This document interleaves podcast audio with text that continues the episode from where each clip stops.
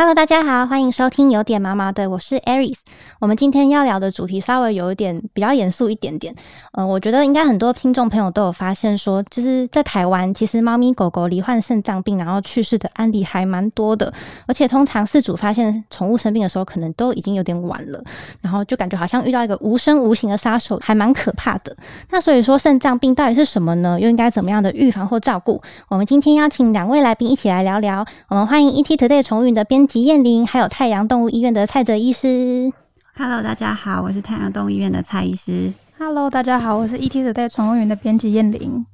好，欢迎两位。那呃，我这边想介绍一下，因为燕玲平常的工作其实就是会一直在接触各种不同的猫狗的故事，然后她本身饲养动物的经验还蛮丰富的，是到现在已经养过三只的米克斯的猫咪。然后今天主要跟大家分享的是一只红贵宾，叫狗妹。对，对，那想问问燕玲，可不可以跟大家分享一下，说这个狗妹她当时是怎么发现呃肾脏开始有一点问题的呢？其实主要发现它肾脏有问题是在它十四岁那一年，因为我们家狗狗年纪其实蛮大的，所以它其实舌头一直都是有掉出来的。那可能因为舌头比较容易干。啊，喝喝水的时候就会喝比较多，所以一开始它本来喝水量就很多，所以我都没有觉得有异状。是有一次就发现，哎、它尿尿的颜色突然越来越淡，然后喝水量也很多，所以我就觉得很奇怪，所以才带它去做那个健康检查。那医生那时候就有帮他做抽血，才发现他的肾指数也比较高。那那时候就有先吃药控制，跟有控制他的喝水量这样子。嗯，了解。所以他那时候是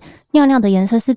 怎样的淡呢、就是一开始本来正常都是那种比较黄色，黄黄的对，然后后面就变得很很白白开水对，像白开水那样，就觉得很怪，已经变得像透明了呀。没有到完全透明，可是就是黄黄很淡很淡的黄色这样子。嗯，了解。但狗妹其实也是年纪还蛮大才发现这个肾脏病的症状嘛。对，很老之后才有，一开始都没有。嗯，然后平常也因为也是蛮爱喝水的，所以就比较难去发现这件事情。对啊，是颜色有变才发现怪怪的这样。了解。那想问问蔡医师，这个猫咪跟狗狗是为什么会罹患肾脏病啊？或是有没有什么呃，除了像刚刚燕妮讲到的这个尿液的颜色异常之外，有没有其他的方法是可以早点发现的呢？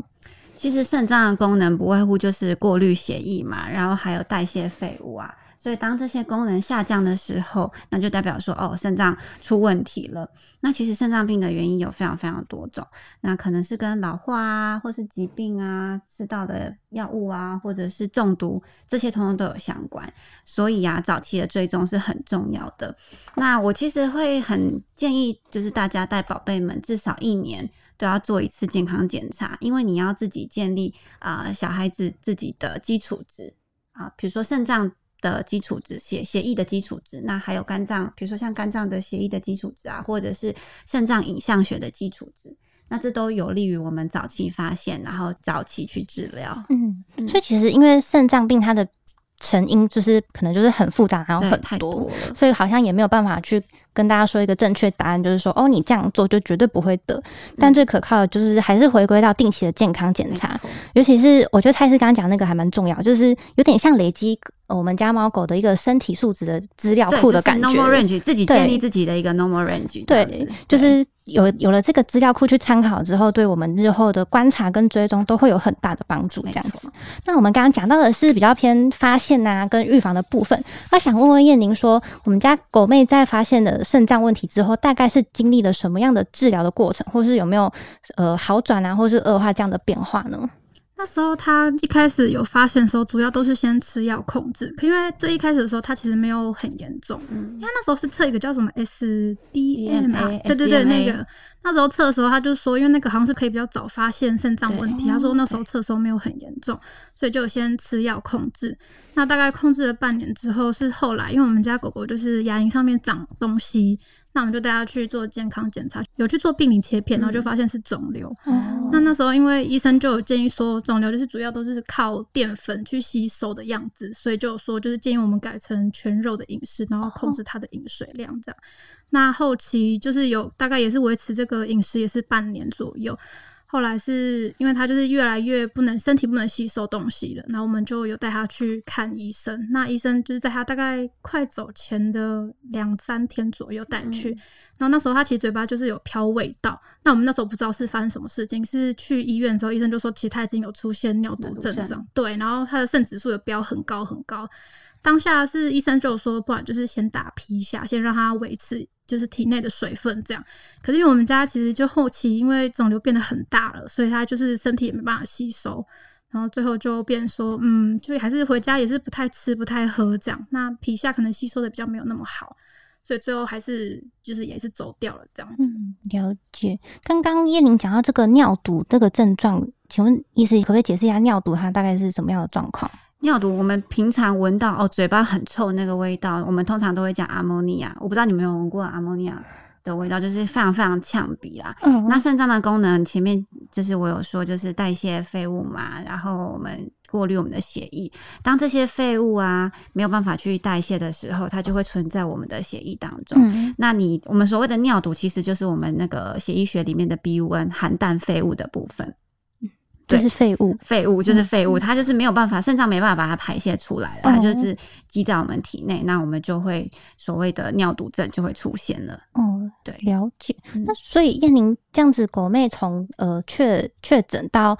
最后离开，大概是是一年多嘛？这样算起来，这样差不多。嗯，那这样一年多算很快吗？还是？呃，我觉得宝贝的情况比较特殊，因为它还有加上恶性肿瘤的问题。那恶性肿瘤它有可能会转移，那后期变得很大，它没有办法去吃东西，嗯，那营养就不够，所以你也不能单纯说哦，他就是因为尿毒症的关系，应该是说这两个都有关系，会加速他的恶化或是减少他的寿命。嗯，了解，就是动物老了很多器官跟身体的方面都是一直在退化。对对对对对。了解，那想问问蔡医师，就是除了刚刚燕妮有提到一些药物的控制，还有皮下的点滴来维持它的这个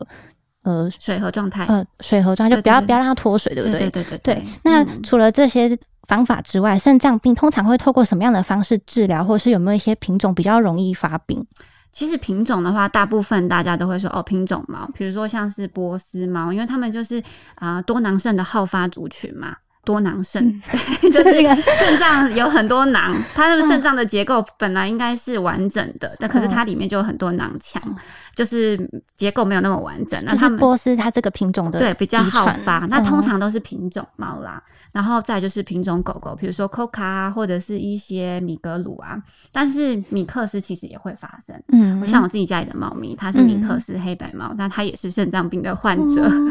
对，所以其实有时候跟遗传啊，或是家族史都是很很相关的。嗯，对啊，那肾脏病其实呃，它可以分急性或是慢性。那急性可能就是我们讲的呃急性肾损伤，嗯，那可能的原因有可能呃，比如说中毒啊，或者是急性的尿路阻塞啊，就是尿不出来啊，这种都有可能会造成急性肾损伤。那你说这样的治疗方式是什么？可能呃最积极的方法当然就是血液透析或是腹膜透析啊。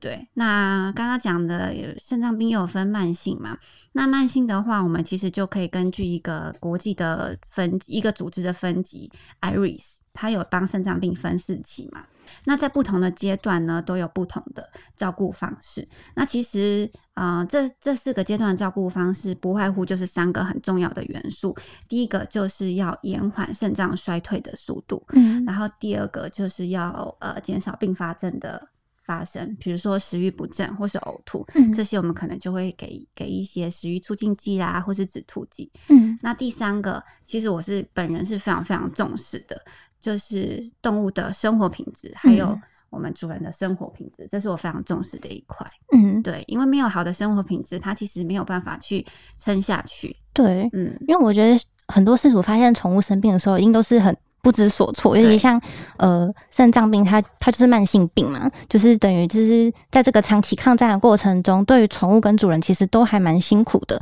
但其实呃饲主也是不要太慌张、太害怕，因为兽医都会去检视你们家每只猫狗的身体状况啊，还有它的病情是发展到哪里，然后去选择最适合的治疗跟照顾方式。那我们就好好的按照这个疗程去走，就是像刚刚医师有提到的，尽量的去减缓这个恶化的速度，让宠物过得舒服一点是最重要的。叶宁刚刚有提到说，狗妹在生病之后，她的那个饮食其实也是有做一些调整。那想问问蔡医师，这个肾脏病猫狗的那个饮食营养的部分是要注意哪些地方呢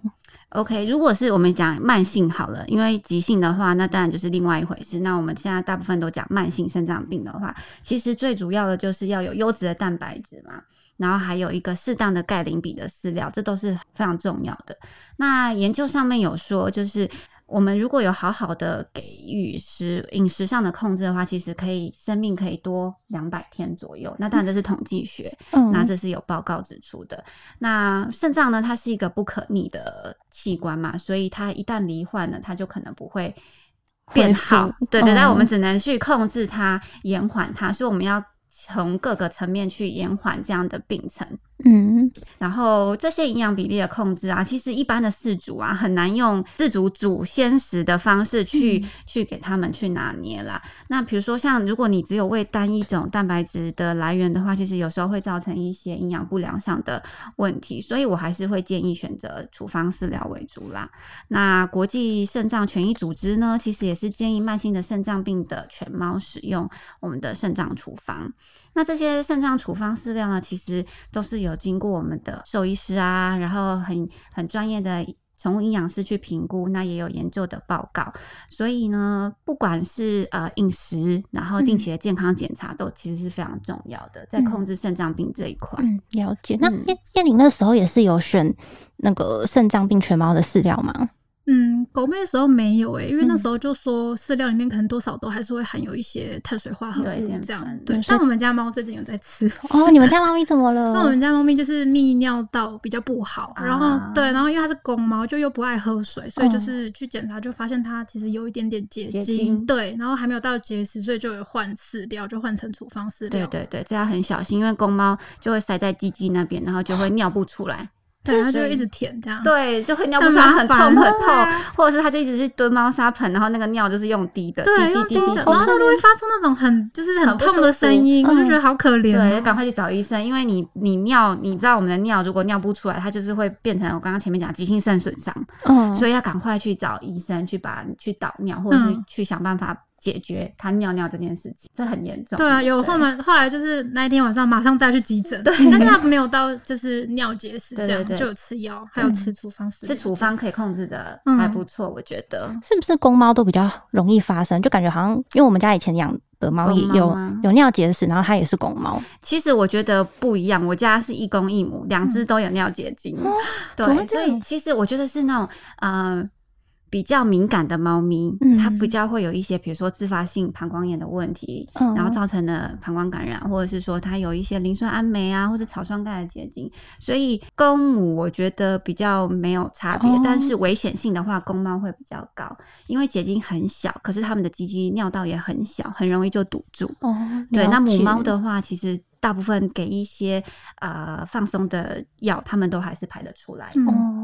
因为像燕宁刚刚讲说，我觉得燕宁真的蛮细心的，就是一发现有什么不对，就会赶快带去看医生。因为我们家我小时候养的那那只狗猫，就是它已经就是我们观察到说，它好像蹲在猫砂盆那边，然后这样蹲着，然后尾巴就。直直直立起来，对，就一直吵一直吵，然后好像都没有听到水声，然后后来就是已经看诶几次咯，不太对，才带带去看医生，然后最后就是呃，当然就是接受治疗嘛，然后把它排除，然后后来就是我记得就是他可能出院吧，因为我那时候有点小印象有点模糊，然后隔天就是我妈很开心的跟我说，我跟你说，我刚刚看跟那个听那个猫咪尿尿，水声很大哦，妈妈很 对开心，妈妈很开心这样子。那刚刚我们讲到呃这个肾脏的那个处方饲料，想问问蔡医师，可不可以帮我们解说一下这个肾脏处方饲料的原理？呃，这些处方饲料其实都是透过营养的调配啦。那除了能够延缓疾病的发展的速度之外呢，它也可以延长寿命。那当然，它也可以改善我刚刚很重视的生活品质。嗯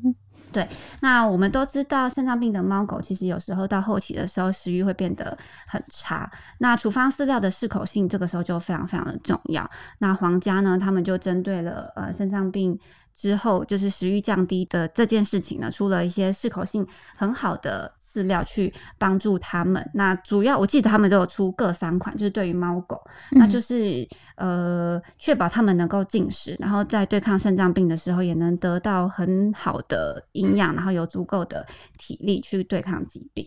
那肾脏病呢，其实也是很需要增加饮水量嘛，这我们大家都知道。对，所以他们也有出肾脏处方的湿食或是罐头的，他们其实都可以帮助呃水分的摄取。嗯，那其实像我刚刚提到我自己有的例子，都有一一只猫，它十二岁了，它在我大学的时候养的，然后它只剩一颗肾。所以它其实也是肾脏病的，就是它之前是在第三期，那现在我把它控制到第二期。那那时候前几年的时候，控制有一度快要濒临，就是很危险的的的时候，因为它只剩那一颗肾，可是那一颗肾脏里面还有肾结石。怎么会这样？对，可是因为肾脏是一个代偿性很强的器官，然后那个时候。很可怜哦，我说我也很可怜，他也很可怜，因为我每天上班，我们医院其实有很多那种慢性的猫咪要回来打皮下，我每天在医院打皮下，回家还帮他打皮下，对，然后就要跟我的家人一起抓它，因为它它其实很不喜欢这些，他很抗拒，对，要打皮下，然后一天要打一百八十 CC 的皮下，然后还要喂呃。磷离子螯合剂，然后还要喂食欲促进剂，还要喂喂黏膜保护剂，要喂好多好多，其实他都很抗拒。嗯，那那个时候，其实我是选择了皇家的那个处方饲料给他，因为我不用再花特别的心思去。看说哦，要怎么样才能调配出最好的蛋白质，然后有一定。的钙磷比的饲料，所以那时候我是选择了皇家的肾脏的处方给他们，那可以在呃他有吃进去的时候，也确保说他有足够的营养去对抗这个疾病。嗯，那现在好好的啦，就是现在目前经过我们的努力，都还不错。哎，这样听起来很心疼呢，就感觉猫咪变成药也是变成药罐子的感觉。对啊，但是但是就是还是得对，还是得试试看。但是他现在就是很好。还好有医师的照顾，他也肯配合。因为像猫咪跟狗狗的肾脏，就像医生刚刚讲的，是整个代谢的功能都变差了，所以当然在营养的需求方面，一定也是要有有所调整的。就像燕妮跟医师都有提到，这个喝水量很重要。那一般饲主可能就会比较难去顾及到营养的补充，这个很专业的一个领域，或者是说到底要怎么有效的去让猫咪跟狗狗把这些饲料给吃下去，这个食欲的部分。那如果去选择这个肾脏病犬猫的处方。饲料都有专门去应对这些病症来调配啊，跟设计，那都会是还蛮不错的选择，可以帮饲主减少一些负担啦。嗯，那想问燕宁说，在经历狗妹这个肾脏病的治疗跟照顾之后，你自己在宠物饲养的观念或者是想法方法的方面有没有什么变化呢？嗯，其实蛮多变化的，因为那时候养狗妹的时候，其实我年纪也很小，就是三十三岁，刚上刚上国中吧，对对，就开始养了。对，所以其实以前又没有什么就是要怎么饲养的观念，其实没有，就只知道要喂饲料，那偶尔可能就喂些肉干当做奖励这样。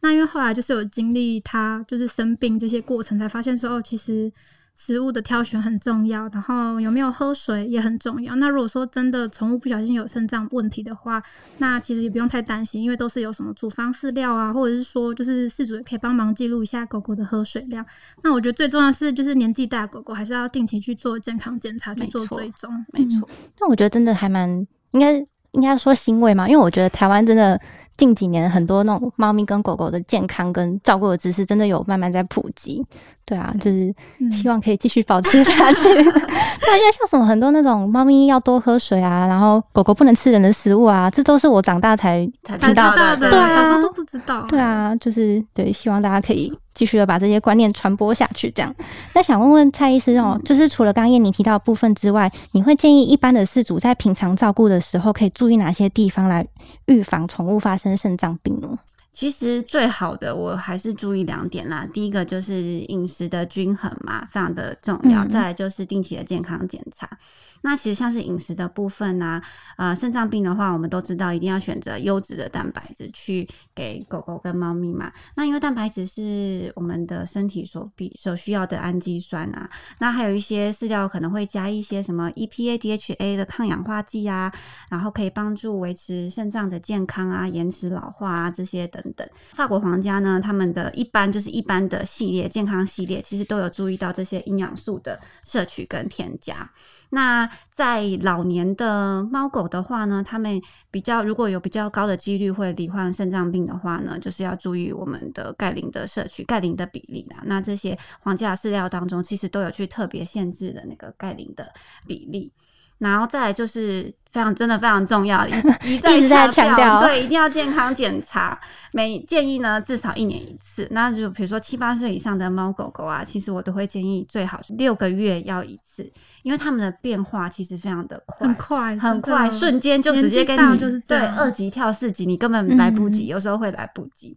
所以呢，及早的发现可以有助于我们及早的治疗嘛。那建立自己狗狗的啊肾脏的数值啊，或者是肾脏的影像学啊，这都很重要。那我们可以根据 Iris 的分歧，在一有变化的时候，我们就赶快给予他一些食物上的调整。像皇家他们其实也有出早期肾脏的饲料，那他们就有那个是，哎、我记得他们早期的饲料已经有降低磷的比例了，嗯所以我觉得这个是很很棒的。所以饮食的选择也很重要。了解，所以整体讲下来，还是预防要胜于治疗啦。没错，没错。嗯好，那如果一些听众他家里也是有在照顾这个肾脏病或者是其他慢性病的猫咪或狗狗的话，呃，燕宁身为一个过来人，有没有什么建议可以跟大家分享一下？建议的话，主要还是觉得说，嗯，其实就是以一个饲主的心态，就突然听到家里的狗狗有肾脏病，尤其是肾脏就是不可逆的那种，其实当下真的会觉得很晴天霹雳，会觉得说，哎、那我们家的宠物是不是要离开我们了？就会自己先惊慌。可是我觉得这时候反而是你要稳住的时候，就是只要听从医师的建议，那还有主要就是要注重饮食健康，然后不要乱喂人类的食物，还要再嗯做定期的健康检查或是追踪这样。那我觉得只要选择合适的处方饲料啊，记录喝水量啊，然后就可以有效的控制病情。这样，那即使是要打皮下点滴，因为我们那时候我本来以为很难，可是其实没有到非常的难，就是它是可以带回家自己打的。对，是在家里自己打的。对，就它就是可以，那时候是有用，它是给一个蝴蝶针，蝴蝶针这样对，然后就打直接打在皮下，因为它打的时候其实就是很快，你只要不要紧张，然后好好的打，其实不太会出血。对那就是正常的输入那个那时候是点滴吧，输入点滴进去，这样、就是跟医生说，就是听医生说要打几 CC 这样子，嗯，其实没有很难。那我觉得主要还是自己的情绪要先稳住，这样，然后就可以跟宠物一起度过难关。嗯，我觉得您刚刚讲这个很重要，因为我像猫咪跟狗狗一定是有感觉，尤其你们就相呃朝夕相处这么久，嗯我觉得他们都会感觉到说，诶、我现在旁边的这个人他是很很低落啊，很沮丧，还是他现在是一直在鼓励我，很很温暖的在对我讲话什么的。尤其像呃慢性病犬猫的照顾，就是就是长照啦，就我就觉得刚刚听医生跟燕玲讲，我都觉得啊。好煎熬的一个过程，不会不会，其实你只要鼓起勇气，对，嗯。鼓起勇气，然后啊、我觉得医病关系也很重要。你有良好的嗯。医病关系，那配合医生的呃指示，嗯。其实我觉得他们的呃生命，然后还有生活品质都可以过得蛮好的。就是要用用一个正向的态度去面对它。对对对，那像嗯。刚刚他讲的那个燕玲讲的那个打打点滴的部分，嗯。通常四组都是卡在我针戳不下，手那对，因为很紧张。我刚想说，你说很简单，到底要怎么？就是其实就是吊起来针插下去，但如果你针插不下去，你就拿他皮肤来插你的针，就是换一个方换一个方向，因为你要下针的时候，你就拿针要戳到他皮肤里面。嗯可是通常这一步主人都是卡在这一步，嗯，那如果你戳不下去，你就拿他的皮肤来戳你的针，哦是一个力道的方向的不同吗？不就是一个感觉的不同，一个是针戳它，然后一个是 拿皮肤戳针，就是一个感觉的转换这样。总之，事主要鼓起勇气做这件事情对戳下。去就对了对，戳下去就对，因为你不戳，他会更害怕，对，它会更痛想。说到底现在为什么那么久？对啊，因为我想说啊，对啊，就是像很多现在脸书上也是有很多社团嘛，就是会。应该都是专门在讲一些照顾老年或者是生病的慢、嗯那个慢性猫狗那种社团，然后因为因为我有加入，我看燕宁也有加入，对对，就是我们就看到有时候滑到，然后就看到有有些事主会问说，因为、我们家狗狗现在发生了这样的状况啊，那大家有没有遇过？大家会怎么做呢？或是有些甚至就是已经呃毛毛孩就走了，然后可能就会在上面抒发一些心情什么的对，就是看都会落泪，我都会会觉得就是，但还是会觉得说，嗯，我们有一个。呃，背后的支持力量啦，就是大家可以交流啊、分享，然后互相给彼此打气，真的是蛮重要的。因为动物都会感觉到它的照顾者是一个用一个什么样的心态来面对我们的相处这样子。没错，还有医生的信念其实也很重要。嗯对，了解。那哦，我们今天一直在强调几个重点哦，就是说，虽然肾脏病的早期真的是比较难发现，但我们饲主可以做的就是做好平时的饮食把关，然后定期的健康检查，就是要好好的去掌握我们家猫咪跟狗狗的状况。这些其实都是日常生活中很简单就可以做到的预防哦，就是一个一个习惯的养成而已。那就算你们家猫咪狗狗真的生病了也没有关系，就除了治疗啊，还有这个补充这个喝水量之外，也可以去搭配专业饲料来控制病情。像黄家就有推出肾脏病犬猫的处方饲料，补充这个低磷、低钠还有适量优质蛋白的必需营养。就就是希望大家在照顾肾脏病犬猫的时候，都可以找到让宠物最舒服跟自在的方法，就是要让它知道说生病了也没有关系，我们都会一直陪它一起加油。嗯，嗯，真的很重要哦。好，那我们今天就聊到这里，非常谢谢燕宁跟我们分享狗妹的故事，还有蔡医师也是分享自己的 亲身经验跟历程 对，很详细的解说。好，那喜欢我们的内的话欢迎给我们五颗星评价每周一五准时收听有点毛毛的谢谢叶宁谢谢蔡医师谢谢。大家拜拜。拜拜。